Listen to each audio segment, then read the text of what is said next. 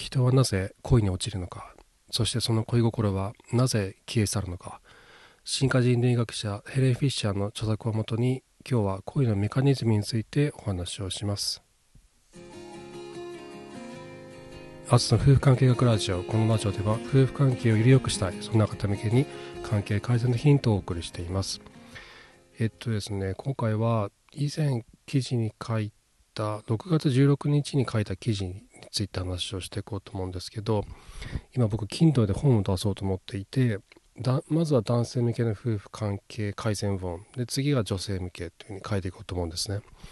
で男性向けの本を今書いてるんですけどその一番初めのチャプターをちょっと下書きを書いたのでそれについて話をしようと思ってます。で何かっていうと恋のメカニズムなんですよね。恋から愛への移行がスムーズにいかないことによって夫婦関係が悪化するんじゃないかっていうふうに僕は思っているんです。で、じゃあそもそも恋って何なのか？恋ってどうやどうどうやって発生してるのかっていうところを理解する必要があるんですね。でそれが理解できるとそのなぜ恋愛感情が消えたのかっていうことがこうすんないと納得しやすくなるんですよね。妻から自分への恋愛感情がなぜ消えたのかというところが とても納得しやすくなると思います。で多分これはね自分がパートナーに対して抱いていた恋愛感情がなぜ消えたのかで消えてしまうともう愛してないって思っちゃうんだけど実はそうじゃないっていうことも理解しやすくなると思うんですよ。自分がパートナーに対して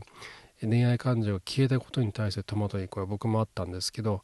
でこれは当たり前のことなんだってことが理解できるので、えー、それでだから夫婦が終わりなんだっていうふうには結びつかなくなるんですね。でじゃあこれについて話をしていくとえっ、ー、とこのヘレン・フィッシャーさんって人はね進化人類学者で96年に「愛はなぜ終わるのか」っていう本を出したんですね。これが当時この脳科学のに関する本の中ではすごい大ヒットしたんですよ。でその後日本で売られている作られている脳科学に関する本恋愛に関する本男女男女脳とかっていう本はほとんどがこの「愛はなぜ終わるのか」ヘレン・フィッシャーさんの著作をもとに書かれてます。でただ古いんですよね。そう96年なんでもうね40年前ぐらいになるんででその後2016年に second edition が発売されたんですけどまだ未翻訳となってます。で今回はその未翻訳の、えー、 second edition であるアナトミアナト Anatomy of Love の本をもとに話をしていこうと思います。で本の中で書いてるのがえっ、ー、とねこれ前その96年版と今回で大きく違っていたのがフェニルエチルアミンっていう物質についてのあの記述が消えてたんですね。おそらくその立証ができなかったのか何かしらの理由で省いたんだと思います。でその代わりに書かれていたのがドーパミンについて書かれていたんですね。恋のメカニズムを理解する上で最も大事なものはドーパミンであるというふうに書かれてました。何かっていうとこの人たちねあのヘレンさんたちはえー、なんなんだから結構何十人もの人たちを MRI にかけたんですよ。恋をしている人たちを集めまくって恋愛中の人たちを集めまくってその恋愛初期の人とか 何年も付き合ってる人とかいろんな人を集めて MRI でかけまくったんですよ。もうすごいことやるなと思ったんですけど。でその結果分かったことがあって MRI 脳脳みそを MRI にかけるので脳がの脳のどこの部位がこう一番激しく反応してるかってことが分かるんですね。でそれによって分かったことは、えー、v VTA と呼ばれる部位があって日本語だと腹側被害野っていう多分読み方合ってると思うんだけど腹側被害野っていう脳の部位があるんですけど人が恋に落ちた時にこの腹側被害野がもうめっちゃ反応してるってことが分かったんですよ。おすげえ反応してるぞこれ。この VTA やばいなっていうことが分かって。でこの VTA って何なのかっていうとここが激しく反応すると脳のいろんな場所大脳とかいろんな場所にドーパミンもガンガン送るんですよ。ガンガンドーパミンが送りまくるんでドーパミンが送られるともうすごい元気になるんですよね。もう恋人といつまでもおしゃべりができてあもう大好きもう好き好きっていうよう気持ちになる。もう見つずっと見つめ合うことができるっていう。もう愛の何？この源泉みたいなものなんですよね。ドーパミンって。まあまあ興奮作用があるわけですよね。ででもう一個重要なのがこの、まあ、ここで分かったのはその人は恋に落ちるとドーパミンがガンガン出まくってそのおかげでいつまでもおしゃべりが続けられて大好きでいられるっていうことが分かったんですけどもう一個分かったことは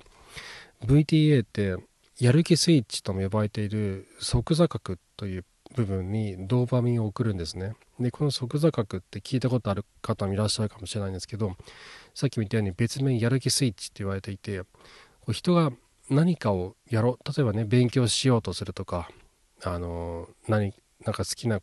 まあ、好きなことやるときにはスイッチいらないんだけど勉強しようとするときとか家の中の掃除しようとするときとかやんなきゃなんないの分かってるんだけどなんかちょっとやる気出ないなっていう時ってあるじゃないですか。でそういう時にこうやる気を起こさせるスイッチがこの即座角って言われてるんですね。でよくすぐやる人になろうみたいな記事とか本とかに書かれてるのがとにかく何でもいいからちっちゃいことからやるっていう。なんかまずゴミ拾いするとか部屋の中のゴミをなんかつまむとか。で勉強が続かない人だったら、まあ、朝起きてすぐ何も考えずにデスクに向かうとか。でとりあえず日記を書くとか。僕仕事のやる気が出ない時って最初に勤怠つけるんですね。ウェブ上で勤怠つけるんですけどそれをまずやると動き出すんですよね。脳が動き出して他のことが手につくようになるんですけどでこれをソフト核ってやる気スイッチと呼ばれてると。でここがピーンとこう活発になるといろんな勉強もね頑張るようになるし運動も続けられるようになるし、まあ、いろんなことがこうスタートダッシュを切れるんですよね。でここに対してあの VTA はドーパミンもガンガン送るんですよ。でそうするとこう動機づけができるんですよね。何かを頑張ろうとか。で恋愛中だとしたら、えっと、恋人に対する恋心に対する恋心への動機づけになるんですよ。好きだっていう気持ちのスタートダッシュになるんですよね。で同時に中毒作用にも大きな影響を与えてるんですね。あの薬物中毒の人とかっていうのはこの V 即座角に対してドーパミンが出まくってる。でそれによってもっともっと欲しいっていう風になる。中毒ですよね。で恋愛も一種の中毒のようなものなんですよ。このドーパミンが即座角に送られることによって中毒作用が発生する。この初恋の特に特に初恋の時とかってもういつも恋人のことで頭いっぱいじゃないですか。寝ても起きても恋人のことで頭がいっぱいでもうなんかご飯食べれないっていうことってあると思うんですよね。僕もね15歳の時に初めて女の子と付き合った時にあまりにも好きすぎて体重が1 0キロ落ちたんですよもう乙女かって思われるかもしれないけどもう好きすぎてご飯が喉を通らなくてもうどんどん体重落ちて1 0キロ体重減っちゃったんですよね多分ねそんな経験した人は僕だけじゃないと思うんですけどそういうふうにあの一種の中毒状態にさせるわけですね恋愛というのは。でこの「アナトミー・オブ・ラブ」の中で書かれているのはこの VTA あの腹側被害野というのは喉の渇きとか空腹に関連する脳領域の近くにあるんですよ。もう原始的な欲求のを司っている部位の近くにこの腹側被害や VTA というのはあるんですね。ということはそこから発生する恋愛感情というのはすごい原始的な欲求なんですよ。喉乾いたとお腹すいたっていうのと同列なんですよ。人間に恋愛は人間に組み込まれた原始的な欲求とも言えると本書で書いてるですね。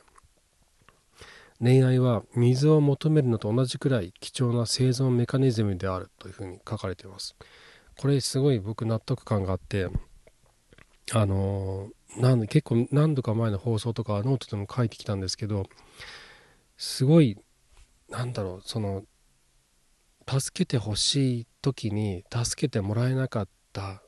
恨みがどんどんつい積もって降り積もっていってパートナーに対する恨みとなっていく固い恨みとなっていく。でこれはもう大切にしてほしい。自分のことをもっと気にかけてほしい。ケアしてほしい。というふうな欲求が人間には備わってるんじゃないのかなって僕は思うんですよ。でこれこれが見合いイコール恋愛なの恋愛感情なのか分かんないんだけどもしかしたらその根源的な欲求として誰かに大切にされたいと。でなもしくは何かに夢中になりたいっていうものもあるのかもしれないですね。でそれが恋愛として表現されてるのかもしれない。でその人間の三大欲求の一つに性欲って挙げられるじゃないですか。でここで言われているアナトミー・オブ・ラブで書かれているのって恋愛感情。でその生存メカニズムの一種っていうことはこれ死を残すためのメカニズムなんですよね。生殖によって次の種を残すためのメカニズム。生物としてもう組み込まれてしまったプログラミングされているのがその生殖行動。繁殖のための行動なわけですよね。でそのためのトリガーとなるのが恋愛感情なんじゃないのかなって僕は思ってるんです。なので人間の三大欲求の一つ性欲というけど恋愛欲求って言った方が納得感があるんですよね。なぜかっていうといろんな人と話をしてて思うのがセックスレスで困ってるっていう人の話とかを聞いてて分かるのがセックスがしたいただただ単に生殖行動がしたいっていうのじゃなくてそこだけ切り離されてそこだけピンポイントでどうしても見ちゃうんだけどレッスンなるとどうしてもそこだけにとらわれますよね。ただただしたいというかできないことが嫌だからしたいセックスがしたいするなんかセックスをするという行動だけにどうしてもフォーカスしがちなんだけどそうじゃないんですよね。そこをもっともっと紐解いていくとなぜしたいのかっていうのを紐解いていくともっとこの人と一緒にいたいもっと話したいこの人と同じ時間と空間を共有したいと言って感情があるんですよね。でこの感情これがすごい幸福感につながっていくんですよ。この人と一緒に思い出してもらいたいんですけど自分のパートナーとパートナーと、えー、出会ったばっかりの頃もしくはすごく恋焦がれていた人と一緒にいた時のこと。もう体中まで幸福感が染み渡るような感覚って感じたことあると思うんですよ。でこの幸せが世界が終わるまで続けばいいのにって思ったことある人も多いと思うんですよね。僕も初めて恋をした時はすごい感じてました感じてましたこういった感情を。本当にこのまま世界が終わればいいのにって思ってたぐらいです、ね、というか僕のこの大きすぎる膨らみ続ける恋心によってこの世界はあのなんだこう壊れるんじゃないかっていう本当に本当にそういうふうに思ってたんですよ。あまりにもこの恋愛感情が強すぎてどんどんどんどん風船のように膨れ上がっていってこの地球全体をもう覆い隠すぐらい僕の恋心が大きくなっていく。どんどん膨張していくっていう感覚をすごい感じていたんですよ。多分ね同じようなこと思った人ももしかしているかもしれないですけどそういったのってありますよね。自分の中にある恋愛感情がどんどんどんどん膨れ上がっていくって。自分でもこうちょちょっとした恐ろしさを恐怖感を感じるほどどんどん広がっていくって。もうこれ僕の VTA から即座角に対してドーパミンがガンガンガンガン出まくってたんですよね。一種の中毒作用になってたんだと思いますでこうやって人って恋愛感情を抱くようになるわけなんですけど残念ながらこの恋愛感情長続きはしないんですねヘレン・フィッシャー博士が顧問を務めているマッチングアプリがあるんですよね。マッチ .com っていうのが日本だと多分あんま使えてないと思うんですけどあのこれの全米調査があのフィッシャーさんが行って分かったことはですね情熱期間がいつ終わるのかっていうことの調査をしたんですね。でそれで分かったことが2年間から5年間で終わったっていう人が29%約3割ですね6年から10年間で終わった人が8%そして10年以上続いたもしくは続いていると答えた人が18%以上あったというふうに言われてるんですね。これ2つポイントがあって5年間で終わる人があの30%約3分の13分の1は5年以内に終わる。だけど約2割以上の人は10年以上続いてるっていうふうに言うんですね。ででねこのまず1つ目は約3分の1の人は5年間恋愛感情は消えてなくなるんだっていう事実なんですよでこれを受け止めることができるとうちのなん自分の妻からの恋愛感情が消えてなくなったことに対する戸惑いは多少和らぐんじゃないのかなと思うんですよ。もしくは夫から自分に対する恋愛感情が消えてなくなったことその消失についても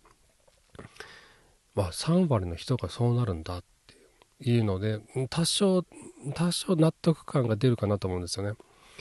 あと国連が行った調査についても本書で書かれていてあの確かにこれ世界70カ国だったかな？75カ国ぐらいの国の調査をしていろんな人種いろんな文化的背景宗教的背景の人たちを全部まとめて集めて調査したんですよ。でそこで分かったことも5年以内に離婚する人が最も多い。ことが分かったですね。これいつ離婚するかっていうのを調べたんですけど結婚から5年以内に離婚する人が最も多かった。でこれは愛のあじゃ恋愛感情の喪失期間とも合致してるんですよね。大体それぐらいで消えてなくなるあの3割の人が亡くなったというふうに答えてるので。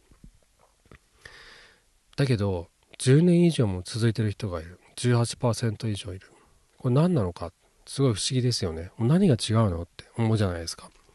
でこれも調べたんですけどでこの10年以上続いてるって言った答えた人たちの多くはもう子供が成人していたりとかするんですね。もうだいぶ大きく大きくなってるというか、まあ、子供が大きくなっていて自分たちも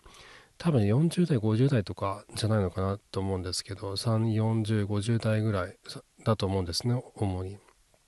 で彼らをあの MRI にかけたんですよ。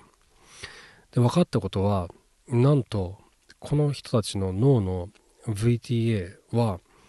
恋に落ちたばかりのカップルと同じように激しく反応していたんですって。不思議じゃないですか。もう、これ平均21年、結婚年数平均21年間なんですよ。この人たちって。結僕僕だってまだ13年間なのに、21年間の結婚して21年経ってる人たちの脳が新婚夫婦と同じだって言うんですよ。出会ったばかりの恋人と同じだって言うんですよ。同じように、この VTA が反応してドーパミンを送ってるって言うんですよ。びっくりですよね。僕ちょっと信じられなかったんですけど、でもそういった調査結果が出たんですって。だけど、一方で、なんとなくわかることもあるんですよ。で、それ何かっていうと、この人たちと、長続きしてる人たちと、あの、出会ったばかりのカップルの脳反応で違った部分が1個だけあったんですね。でそれ何なのかっていうとえっ、ー、と長く続いてる夫婦では不安に関する脳領域の活動が活発ではなかったっていうんですねでその代わりに冷静さや痛みの抑制に関連する脳領域の活動が目立ったこれ何なのかっていうと不安に関する脳領域の活動が活発ではないっていうのは恋のときめきとかドキドキっていうのがあんまりないんですよ。あんまりなくてこうずっとこう落ち着いた状態な気持ちが落ち着いた状態なんですね。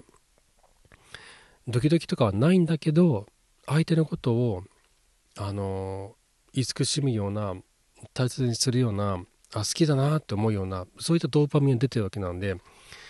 相手のことを慈しむような関係と変わっていったってことなんですよ。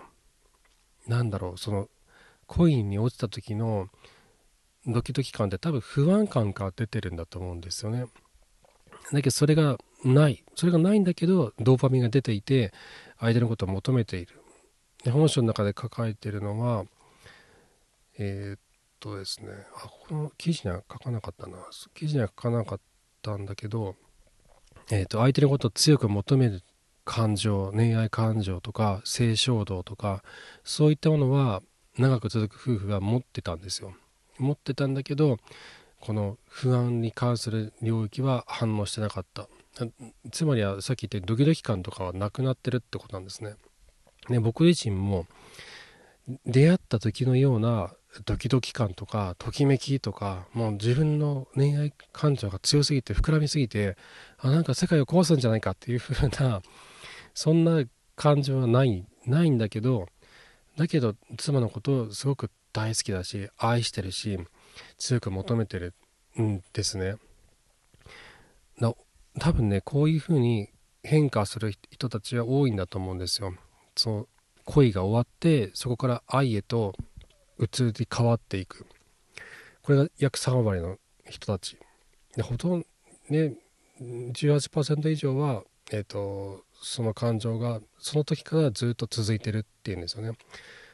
で多分ね3割の人は消え去ってしまってもう終わったと思うんですよ。けどそうじゃないんだと。じゃあどうやってそれって愛に移行するのかっていうのはまた別の記事にまとめていこうと思うんですけど一つ言えるのはアナトミー・オブ・ラブの中で書かれてるのは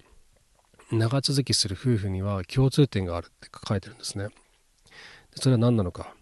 それは愛着だっていうんですよ。僕何度もあの過去の放送でも話をしてきた愛着アタッチメントって呼ばれるものこれが2人の親密性の土台になっていくんですねじゃあどうすればそれが作られるのかっていうことに関してもまた記事の中で書いていこうと思います。ポッドキャストの中でも書いていこう、あの、話していこうと思うので、また引き続き聞いていただけると嬉しいです。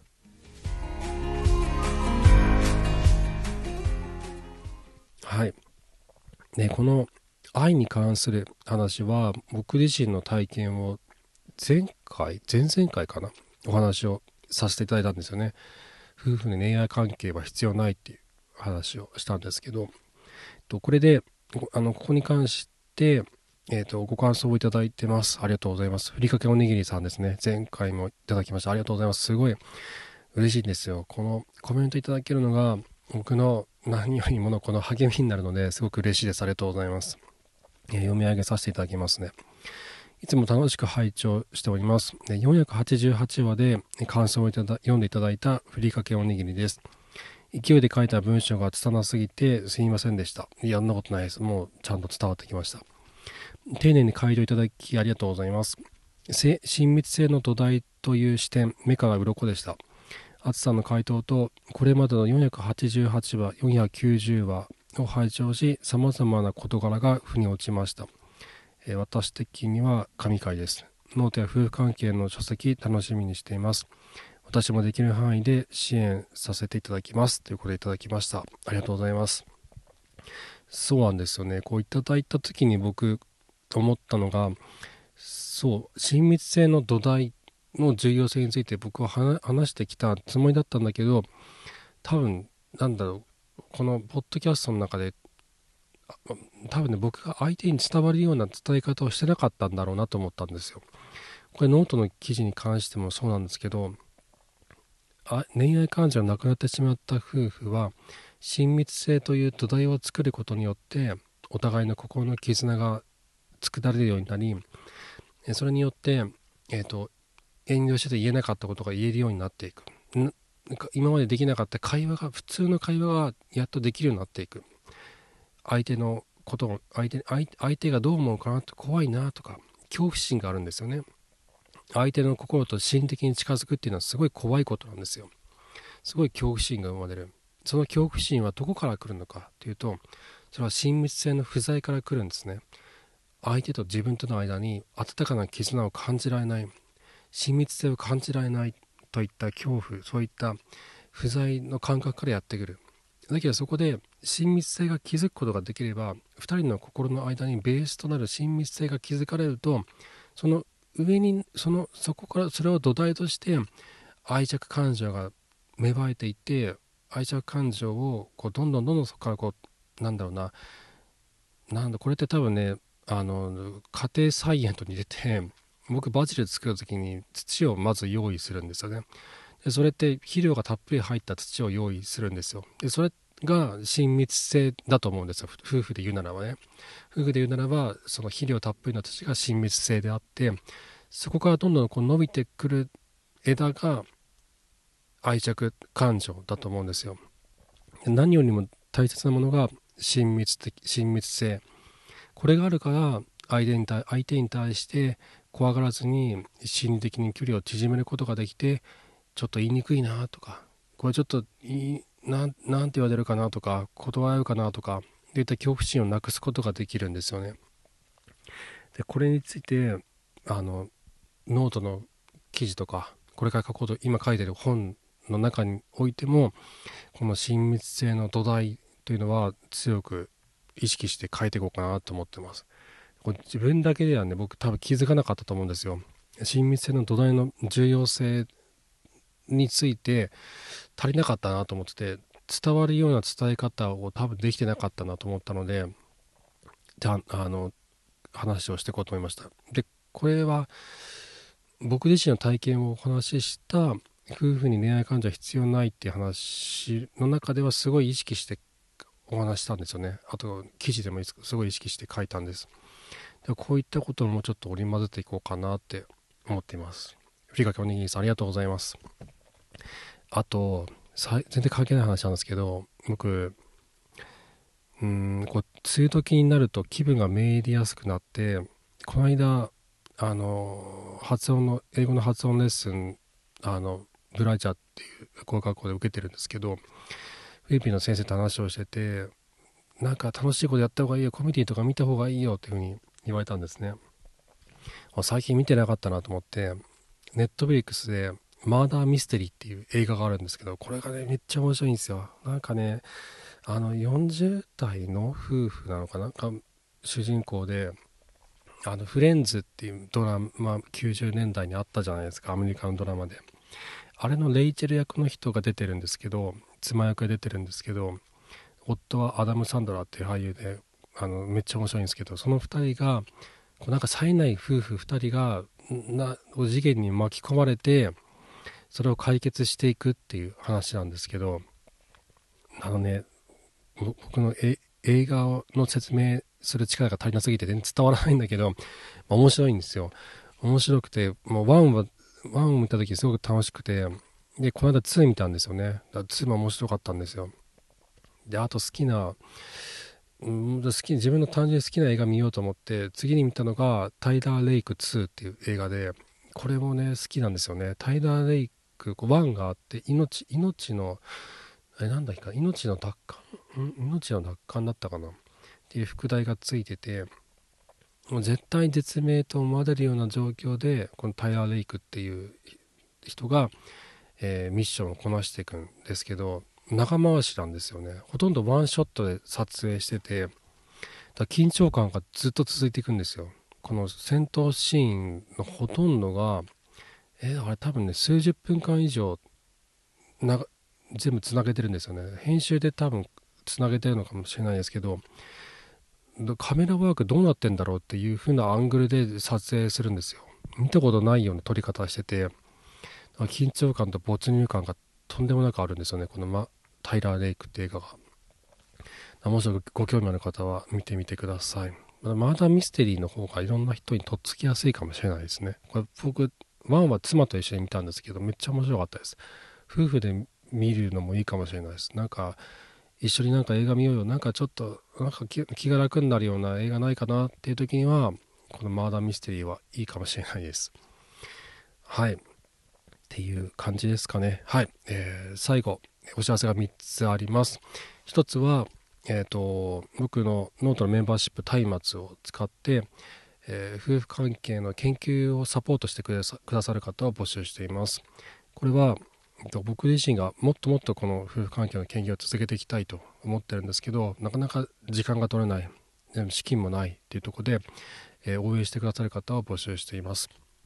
何も見返りはないです。はっきり言ってしまうと何も見返りないです。ただ応援したいと思っていただける方からの、え、サポートを募集しています。